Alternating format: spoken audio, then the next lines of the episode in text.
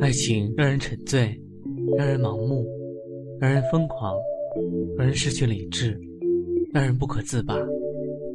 到底什么才是爱情的真面目？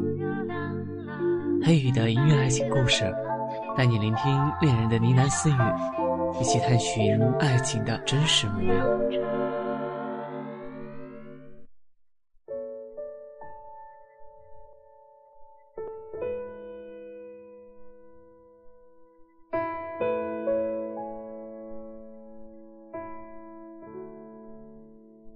小妹玉珠去世那一年，我大学刚毕业。这一天，男朋友张和打电话过来：“小萌，明天我不上班，开车来接你吧。我爸说叫我们一起去吃个饭。”当时我正一个人在大街上闲逛，城市的霓虹灯斑驳的闪烁着，我觉得眼花缭乱。刺痛了我的眼睛。我走到一个广场，看着眼前的喷泉，静静的掉眼泪。我哭，是因为我失去了可爱的妹妹。她才十七岁，那么的活泼开朗，就像人间的四月天，有明媚灿烂的笑容，一笑起来。单眼皮拉成了一条线，眉眼弯弯的，特别好看。以前他最爱看喷泉了。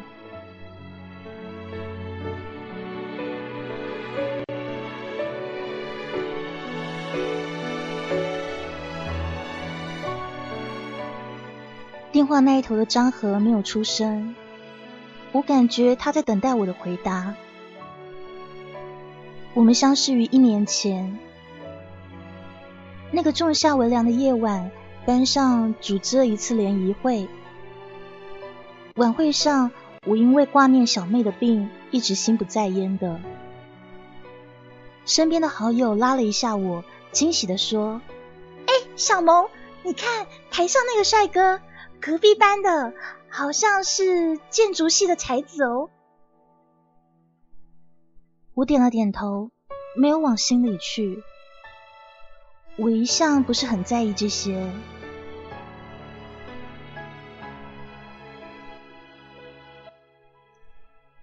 音乐渐起，是那首经典的歌曲《告白歌》《My Prayer》。淡淡舒缓的曲调，食指敲打钢琴的声音。我一愣，抬头正准备往台上看。一个好听温润的声音却响在耳际。这首歌送给在座的聂小萌。聂小萌，哎，小萌，你耶！我脑子里轰的一声被大家闹开，四周的同学不断起哄，叫他跟我告白。他只是绅士的笑了，轻轻的弹奏钢琴，唱起了美妙的告白歌。再后来，他开始送花给我，开始约我吃饭，开始干涉我的生活。而我呢，就像麻木的机械，冰冷的回应，对此不发表任何看法。也不知怎样的，我们开始渐渐的熟悉起来了。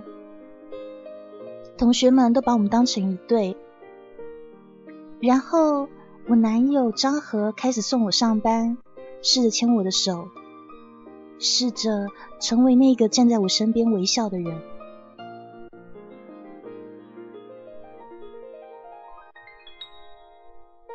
一年后的今天，他会提出这样的建议，其实他是在暗示我，我们可以在原来的关系上迈出一步了。我的心很平静，平静的仿佛不属于我自己，因为我看不到我和他的未来，也完全感受不到当爱情靠近时的美妙，所以我告诉他：张和，再多给我一点时间吧。对的，再多给我一点时间，让我试着学会接受，学会包容。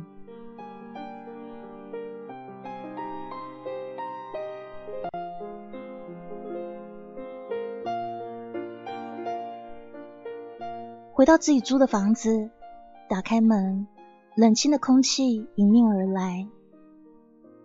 屋里是一片黑暗。我转在嘴边那句话，因为这突如其来的黑暗和冷清堵在那儿，喉咙翻滚了两下，眼泪又掉出来了。以前的这个时候，小妹总是会跑过来，一把抱住我，撒娇说：“姐，你回来啦！我要的肉松面包买了吗？”我的小妹是一个嘴馋的丫头，因为住我这离学校近，她就搬过来了。不过那已经是半年前的事了。如今的他已经去了天堂。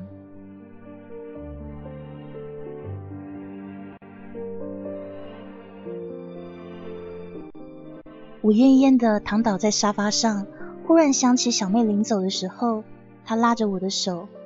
把一把钥匙交到我的手里，姐，我有个心愿，你帮我完成好不好？等你完成这个心愿，我在天堂也会安心。那是房间柜子的钥匙，里面锁着小妹的秘密。小妹是在一年前认识何泽的，那个同小妹一样，总是爱笑，总是用最积极欢乐的心态面对面前困难的男孩。他们是在苍白、充满死亡气息的医院里认识的。有天下午，我照惯例买好肉松面包，搭了公交车抵达医院。医护人员告诉我，小妹去了后面的花园。我心里责怪她生病了还调皮，到处玩耍，正准备要训她一番。走到花园以后，却看见斑驳绿荫的长椅下坐着两个白色的身影，微风轻摆着他们的衣角，而他们身后是一大片橘黄色的小花。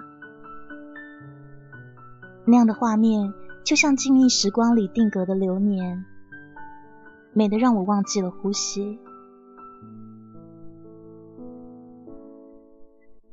小妹身旁的那个男孩就是何泽。至于他们怎么认识的呢？我并不知道。对于这个男孩，我所有的印象都沉淀在那一天斑驳的光影里。他好看的侧脸，对着小妹微笑。脸颊似乎有小小的梨窝，脸白白的，头发剪得很短，很精神。我听见他说：“哎，要是你先出院了，等我病好了，我就去找你啊。到时候我们一起去看明年的牡丹花海，然后呢，也要买一堆你爱吃的肉松面包。”身旁的小妹也开心的笑了，眉眼弯弯的。就像朝霞，你一定会比我先出院呐。昨天刘医生还说你的病有起色了呢。是吗？我不忍心打破这样的美妙，就立在树下静静的看着他们。虽然说他们同样生了病，同样面对着白色的人生，可是他们。还是那么坚强。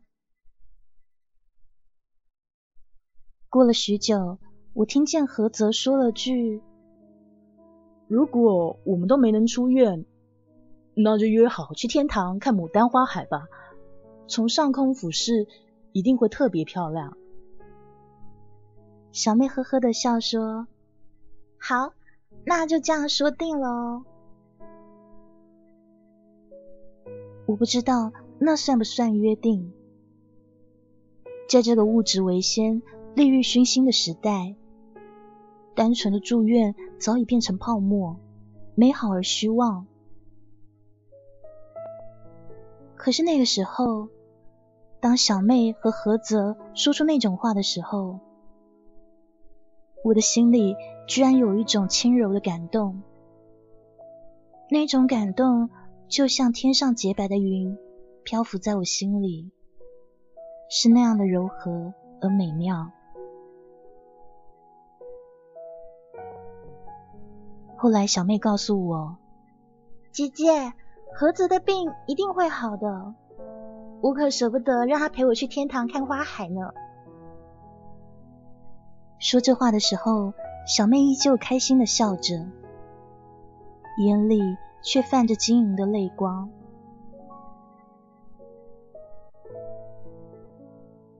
转院的手续办好以后，爸妈一起来接小妹离开。爸妈后来告诉我。说那一天小妹非常不高兴，接送的车已经到了楼下，他却把自己反锁在房里，不管他们怎么劝，小妹都不肯出来。直到何泽来了，小妹才终于开了门。不久后，门再次被打开，里头的小妹微笑的走了出来，她说：“爸。”妈，那边医院附近有肉松面包卖吗？那天我并不在，并不知道何泽到底跟小妹说了什么。直觉告诉我，那一定是像清泉流淌过肌肤的舒爽，会流到人的心里，会从那一颗炽热的心脏慢慢的划过，会令人相信这世间还有真的美好。可一切只是我的猜测。直到小妹去世以后，我打开了那个柜子，才知道关于她还有那个叫做菏泽男孩的秘密。柜子里面放了两封信，信封上是小妹娟秀好看的字体，落款写的收信人是菏泽。我想起了以前小妹对我说过的话：“姐姐，你说如果我死了，谁来陪着何泽走完他剩下的人生呢？我们约好的要一起走下去，虽然不知道能到什么时候，但多一天也是一天啊。”他曾经告诉我，我们都不要放弃生命。活着是一件多美好的事啊，姐姐，我也这么认为呢。虽然病情恶化的很快，但是我一直没有放弃活下去的希望的。那天我躲在卫生间哭了很久，镜子里眼睛红肿的姑娘正不停的擦着眼泪。我想。我的小妹多么坚强！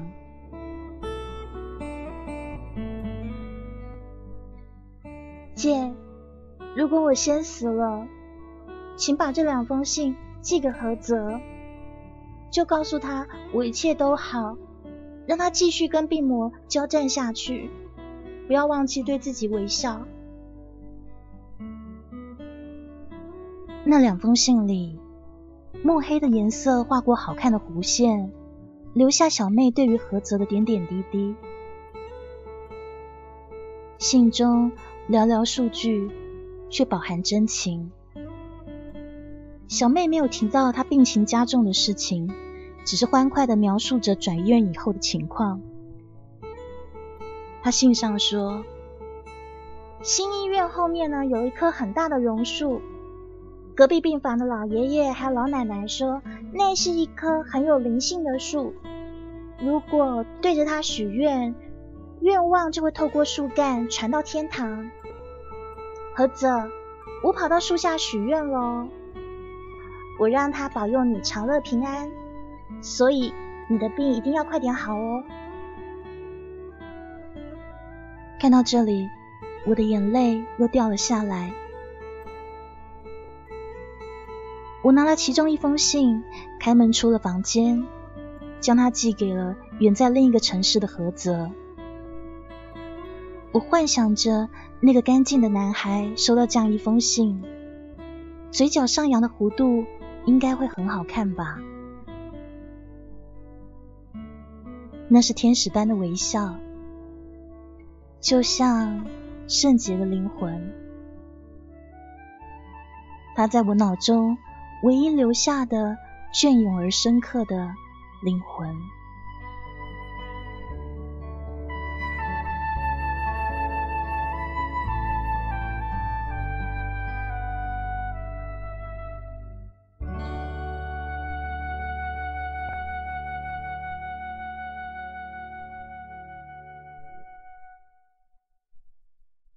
寄完信，男朋友张和的电话打了过来。我犹豫了一下，按了接听。喂，什么事？小萌，你在哪啊？梧桐东路是我和小妹常走的一条林荫道。那个时候，巨大的梧桐叶子撑在我们头顶，就像父母的臂膀，而我和小妹就在下面欢笑。我犹豫了，情不自禁的对他撒了谎。哦，我在家里呢，正准备做饭啊。是吗？他的语气忽然冷淡下来，我意识到有什么不太对劲。抬起头，在我不远处，那个一身黑色的人正冷冷的看着我。那个人就是张和，我有点手足无措，不知道要怎么跟他解释。他没有走向我，只是静静的看了我一会儿，然后转身朝他来的方向走，再也没有回头。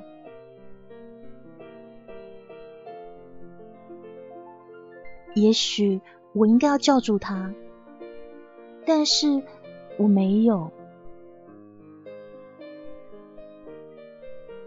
第二天，我将小妹的另外一封信寄了出去以后，两天后，我收到了何泽的回信。打开信的那一瞬间，我恍然以为置身天堂。那个时候，窗台细檐藤蔓垂落下来。阳光透露，透过翠绿的叶子洒在信上，反射的光刺痛了我的眼。我微微收紧，信上的文字却让我雀跃和心酸。何泽说：“榕树吗？有多大？啊不知道。我们俩能不能把它抱住？我在国外留学的时候。”认识了一位朋友，他说榕树是生命的代表，因为它努力生长，努力发根，努力的长出枝芽。玉珠，你对着他许的心愿一定会实现的。医院的饭菜越来越难吃了，开始想念你说的肉松面包。虽然说这种面包到处都有的卖。但我只想吃你说的那一家。对了，你说那卖面包的王叔叔还在吗？以后我们一起去看他。信的末尾还有一句：听说天堂的路很难走，还是留在人间比较好。落款处有一个大大的笑脸，旁边写着何泽。苍劲有力的笔画，潇洒又清新。我从来没有看过写的那么好看的字。一瞬间，我感觉到有什么东西划过心田，暖暖的、清凉的，却很舒心。我沉默了许久，心里想着：小妹，这个男孩活得很健康，很乐观，你可以放心了。可是，如何能让何泽一直这样乐观呢？我从没想过，因为小妹已经不在了，我代替不了她的存在。我思量了很久，心中下了决定。小妹，既然这是你的心愿，那姐姐就替你好好实现。于是我开始模仿小妹的笔迹，一笔一画。我站在小妹的立场，幻想着自己是那个爱笑、脸上洋溢着阳光的姑娘，开始回何泽的信。何泽，医院的东西是很难吃，可你要坚持哦，马上就可以看见曙光啦。你不是说你们家的小保姆做饭很好吃吗？回家以后你就常常麻烦她吧。我想那个小保姆可能更希望你待在医院呢。盛夏快来了，阳光更加的灿烂。每次我无聊的时候抬起头，似乎都可以看到太阳公公正对我微笑呢。生命是这么美好。幸好我们都还活在人间。我想天堂应该没有这么炽热的小太阳吧，所以我们活在温热的大地，就应该用最热烈的姿态去回报它。对了，我说的那一家肉松面包是开在梧桐东路十六号旁边的那条巷子里，总是放着舒缓的中国曲调音乐的那家面包店。没有招牌哦，这家店可怪了，他卖的西方面包，可是店里面呢都放着中国的音乐，有点奇特哈。但是每一次走到店里面的时候，我都会觉得心情很平静，就像是生生不息、永不停止的希望一样。它在告诉我们，前方的太阳依然灿烂。你的知心人玉珠。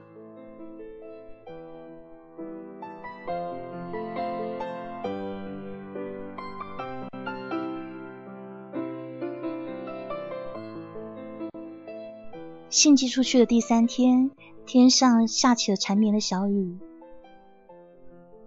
推开窗户的时候，那无声的静谧令我有片刻的舒爽，因为这是大自然的洗礼，天堂的眼泪。我想，小妹，你在天堂过得还好吗？你是不是看到了你所牵挂的男孩因为你而绽放的微笑呢？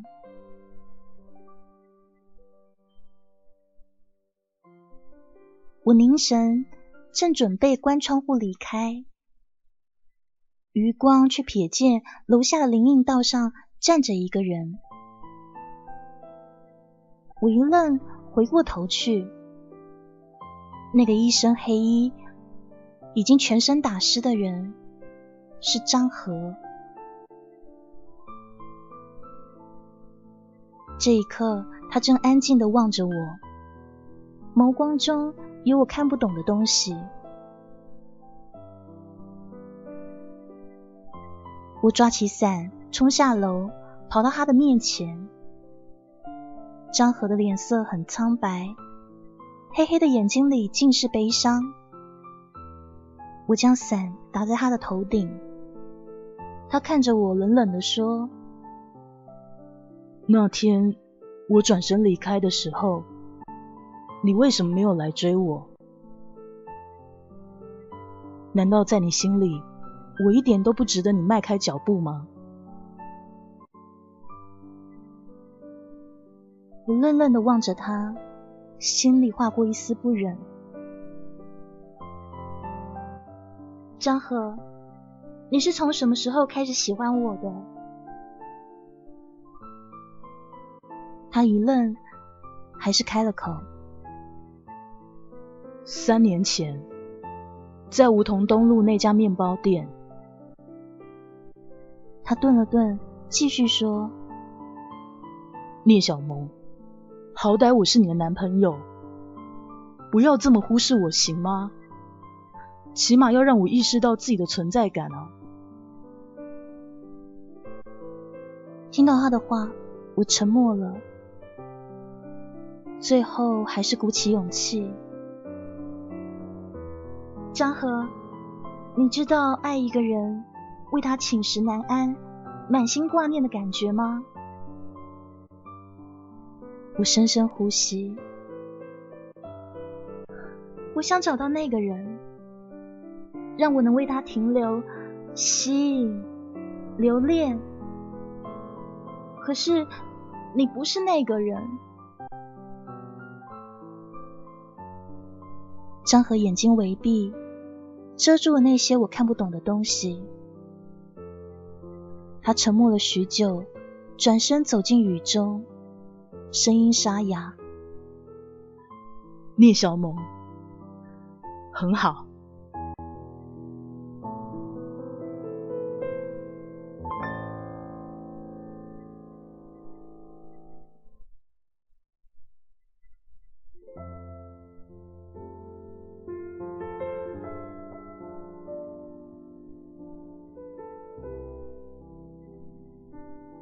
再次收到何泽的信，是在缠绵的雨终于落到了尽头。天边黄昏清新而干净的那一天，那一刹那，当我看到信封那陌生又熟悉的笔迹，居然有些许的感动。拆开信，里面的话再简单不过。三天前我出院了，你也要加油哦。我很想去看看你口中的那一家面包店，我对它充满了好奇。今天正好雨过天晴，一把雨伞，一个人，我去梧桐东路看玉珠你口中说的充满希望的面包店吧。我的心蹦蹦跳个不停。何泽要去面包店，幸好那个卖面包的王叔叔并不知道小妹去世的事情。我心里一方面庆幸着，另一方面忽然有了隐隐的期待。他要去面包店，那我可以去吗？是不是？会遇见他，我的心跳得越来越快。我捧着信，忽然觉得焕然一新的天空美得不像话。以前那些看起来扫兴的风景，这一刻就像张扬的五彩，芬芳了我的世界。我提着包下了楼，朝梧桐梧桐东路跑去。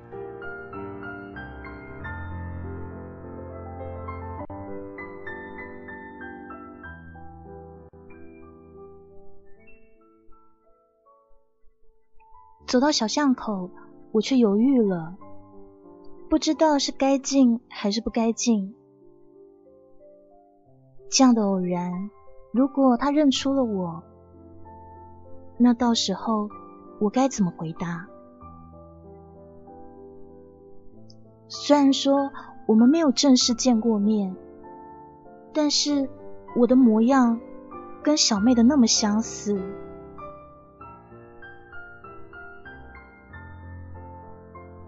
我立在风口，忽然觉得自己出现在这里很傻。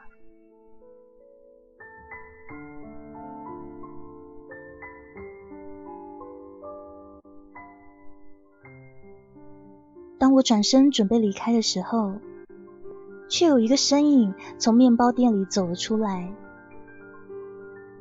淡淡的光洒在他身上，我看见他笑着跟王叔叔挥手告别，脸上洋溢着好看的笑容，就像小妹一样的干净。我呆呆的望着他，因为视线太远了，没有办法看清他的脸，却能感觉到那个雀跃而熟悉的灵魂。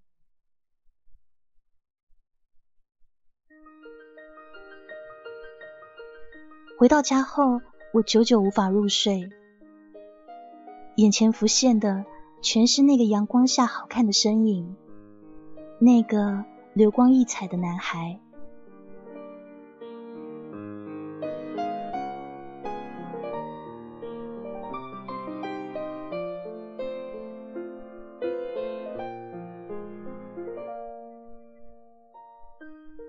两天后，我又收到了他的信。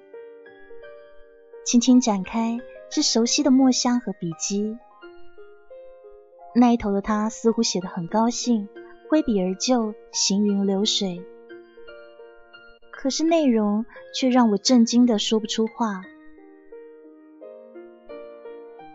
每一种花都有自己的花语，就像世间存在的每一件东西都有自己的价值一样。如果要给你最爱的肉松面包下一个定义，你会怎么说？如果是我，那就定义为约定的等待吧。就像千丝万缕的联系，把毫不相干的人串联在一起。有的时候我在想，遇见你会不会是上天赐予我的肉松面包，暖在心里的爱？我捧着那封信。忽然觉得胸口起伏不已，一种久违的美妙透过薄薄的纸张流进了我的心底，拨动了那一丝琴弦。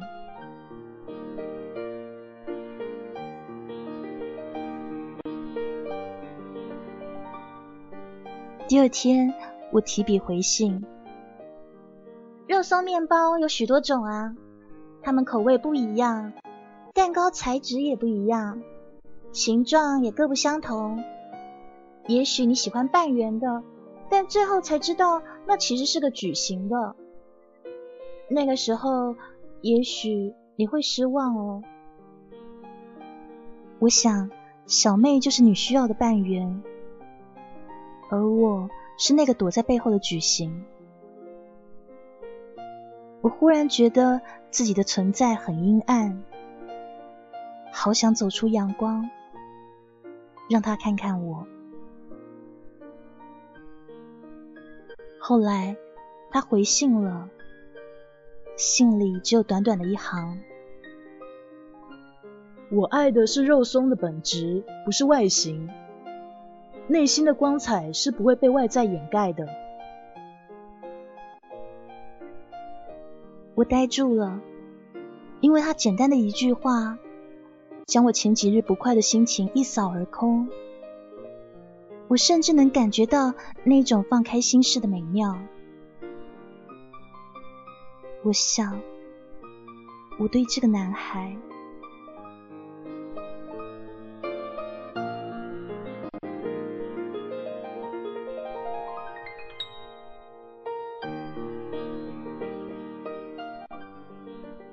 我回信了。因为纠缠不掉那个深沉的话题，我换了比较轻松愉快的方式。今天的药一点都不苦，因为姐姐帮我准备了水果糖。我想人生就是这样吧，苦中有甜，甜中有乐。何泽，你也要好好加油哦。今天过得很快乐，忽然想起心愿里那棵榕树了。非常感谢他可以听见我的愿望，让你的身体越来越好。我准备明天再去谢谢他美好的眷念和祝福。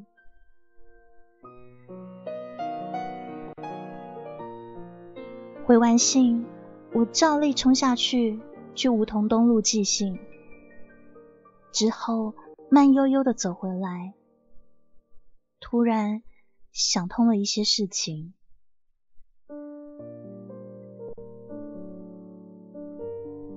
我拿起手机给张和打电话，电话响了三声，被人接起来。小萌，电话那一头是张和惊喜的声音。算起来，我们之间有好久没有联系了吧？现在算是在冷战中吗？记得以前，每次我们闹了不愉快。都是张和主动跑来跟我和好，这一次他大概是等着我去找他吧。我深深吸了一口气，突然觉得自己很罪过，也很不公平。以前总觉得，如果我的生命里遇不到那个对的人，那么。跟张和一起走下去也没有什么不可以。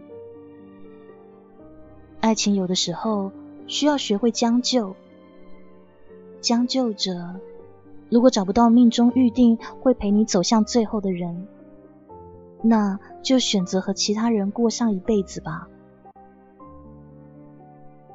所以我是抱着那种心态和张和在一起的。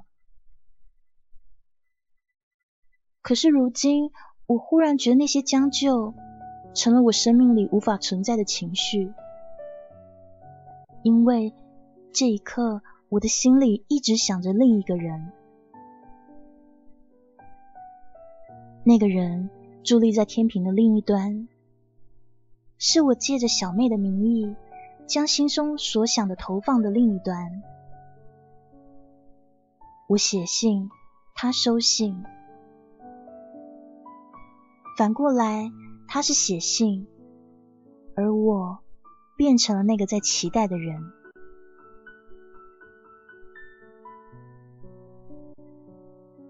我望着绿荫遮盖的天空，声音很小，却很坚定。张和，还记得上回我对你说的话吗？不等他的回答，我继续说。总有一天，你会找到那个人，那个人会是你心头的宝贝，你舍不得他委屈受苦。可是我并不是那个人。那头的他没有说话，好像在努力隐忍什么。张和，我们还是分开吧。我挂上了电话，心里长舒一口气。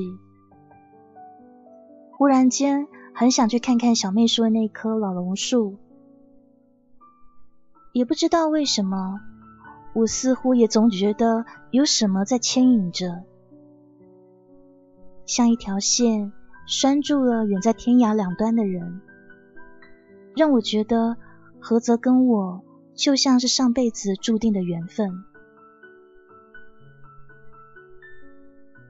不知道自己是不是一个坏孩子，是不是像何泽说的那样，内心的光彩无法掩盖。我只是想找一个对的人，那个让我坐立难安、茶饭不思的人。如今信的那一端住着那个人，那个我只看过侧脸还有背影的男孩。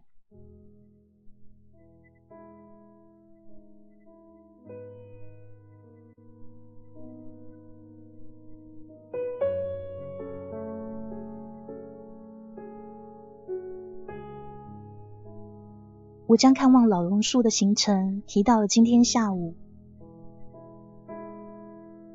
我到了医院，见到了那棵树。因为时光流逝太快，它已经苍老的不像话。树干没有我想象的那么饱满和粗壮。我一面看着树，一面同花园里的老婆婆说话。老婆婆笑得很和蔼，嘿，你长得真像那个小姑娘呢。啊，她叫玉珠。那小姑娘就像天上的太阳。在医院的时候，大家都好喜欢她呢。哎，可是啊，这么好的姑娘啊！我眼睛酸酸的，心里像是被挖去了一块。那是我小妹呢，她太优秀啦，上天也嫉妒她了呢。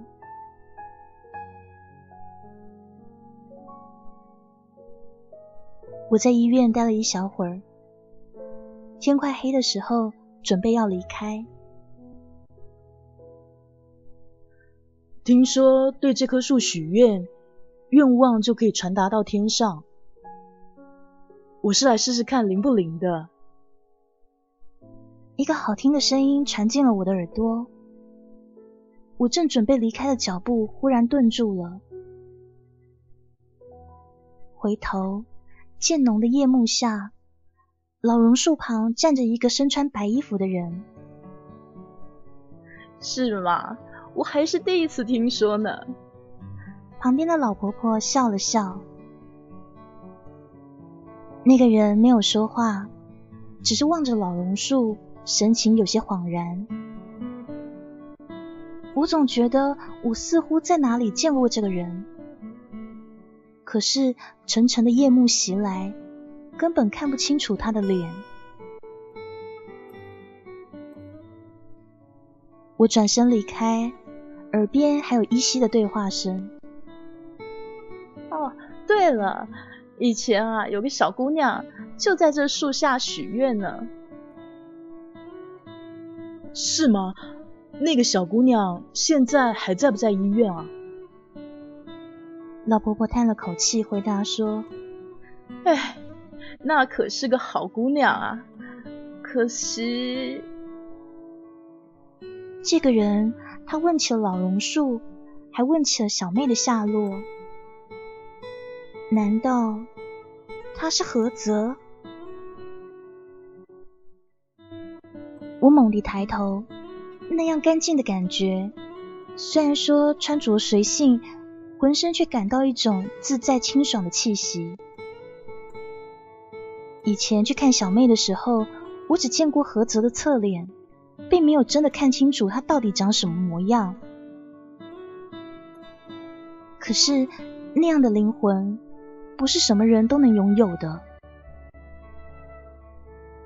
我僵直的站在那儿，脑子里一片空白。等我反应过来。那个人已经朝反方向离开了，我追了过去，心想：何泽根本没有见过我，他大概也不知道我是谁。那我见他一面又有什么不好？只见他一面，我只是想见一见。我跑出了花园，跑出了医院，正巧看到他准备穿过人行道。我在身后叫了一声“何泽”，刚喊出口，我就后悔了，因为他立在马路中央，回头往我看。那一刻，时光忽然停止了，我听到自己蹦蹦跳动的心脏，还有欢呼雀跃的美妙。他看着我，干净好看的脸上有一些疑惑，随后露出了笑容。一副温和的样子，然后一辆小车从他身边呼啸而过，我吓了好大一跳，他也愣了一下，又笑了。他对我挥挥手，转身走到了对面。川流不息的车辆挡住了我的视线，我看不到他的身影，他就那样。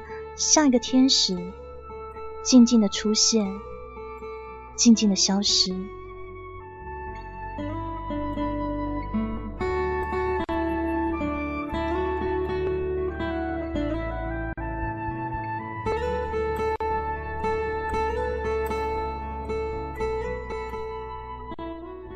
我开始等待他的信，可是等了好多天，依旧没有等到。我的心里很是恐慌，好像那天在医院，他知道了小妹去世的消息，是不是发现我不是他了？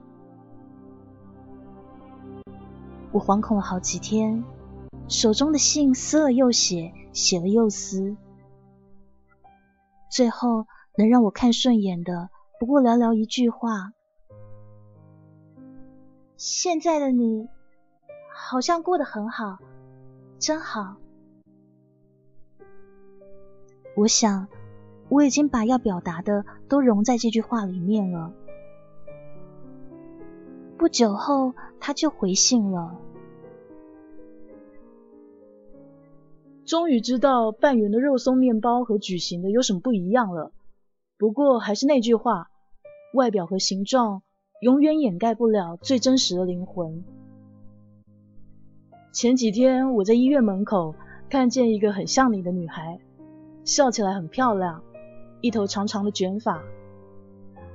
当时她还对我叫何泽，你说这是不是缘分？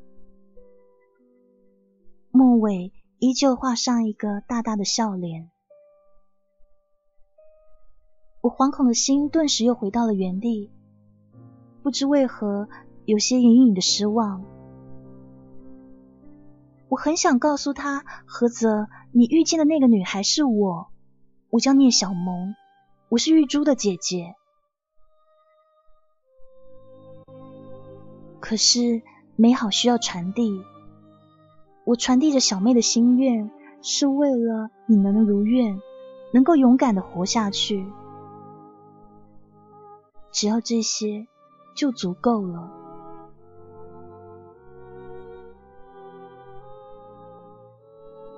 我回了信，然后就像以前每一次一样，期待着他的回信。我开始徘徊在梧桐东路，每一次只是为了看一眼巷子里的面包店。也许期间的哪一次会看见他的身影也说不定。可是我不敢再出现在他的面前。那样的勇气，有一次就够了。可是我始终没有料到，我寄出的信居然石沉大海，毫无回音。我开始害怕起来了，难道他？于是我又继续给他写信，但几天过去了，依旧没有回复。我的心就像是在油锅中煎熬一样，难受的要命。心里猜测着他是不是已经知道小妹去世的事，是不是认为这些都是骗局，是不是觉得这些都是谎言。我不知道该怎么办，几天没有睡好觉，心里翻江倒海般的难受，揣测了各种可能。想到最后，我的脑海里还是一片空白。望着桌上厚厚的一叠回信，我忽然冷静了下来。每一次寄信的地址都没有变过，我可以按这个地址去找他吧？说不定……我下定了决心。第二天一大早，按信中的地址找了过去。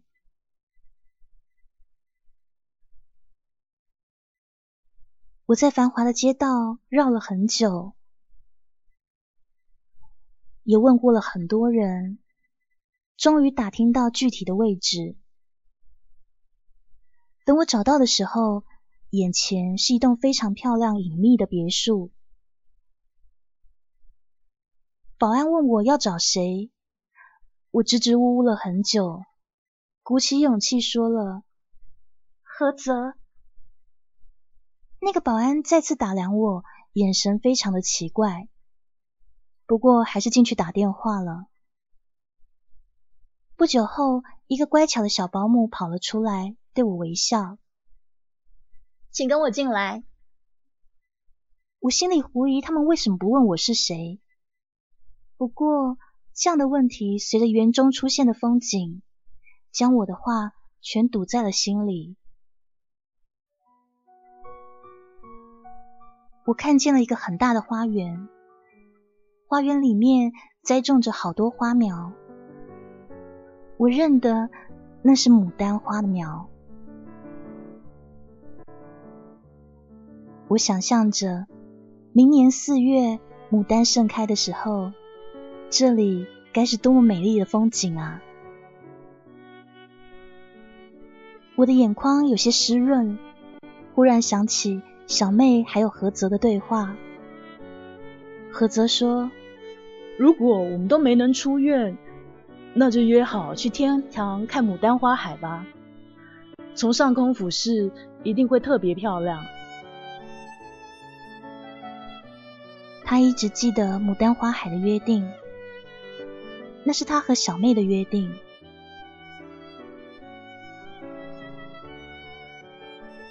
本来想等明年花开的时候再告诉你的。身后响起了那个似曾相识的声音，我猛地转头，眼睛忽然有些刺痛。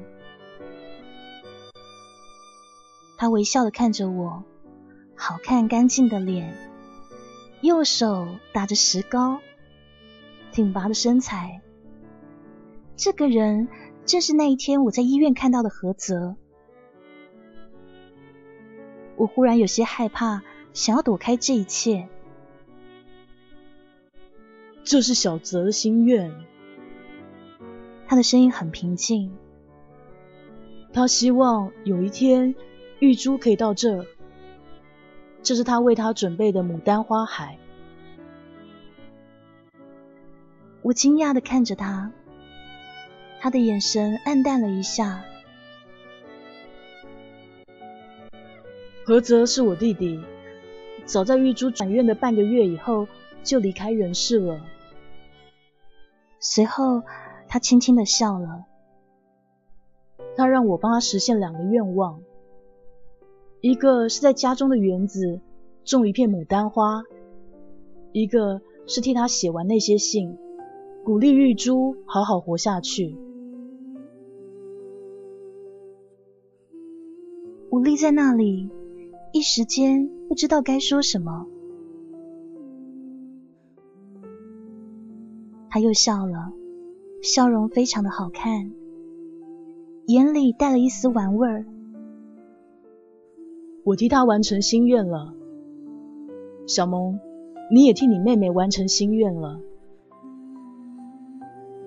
你怎么知道我的名字？那一天在医院，我已经知道玉珠去世的事了。后来写信试探你，你果然在隐瞒。我问了面包店的老板，他说那两个很爱来买肉松面包的姐妹。妹妹好久没有来了，不过姐姐还是常来的。那个时候我就猜到在写信的是你了。那你为什么不说？害得我……他害我生了一场相思病。他举起他打着石膏的右手，无奈的笑。我可是打算一直写下去的，小萌。那你呢？我一愣，心里涌上一阵甜蜜。天边吹过一阵清凉的风，我仿佛嗅到了欢快和祝福的味道。我望着他，轻轻的笑。写信多麻烦啊！我把电话号码告诉你好了。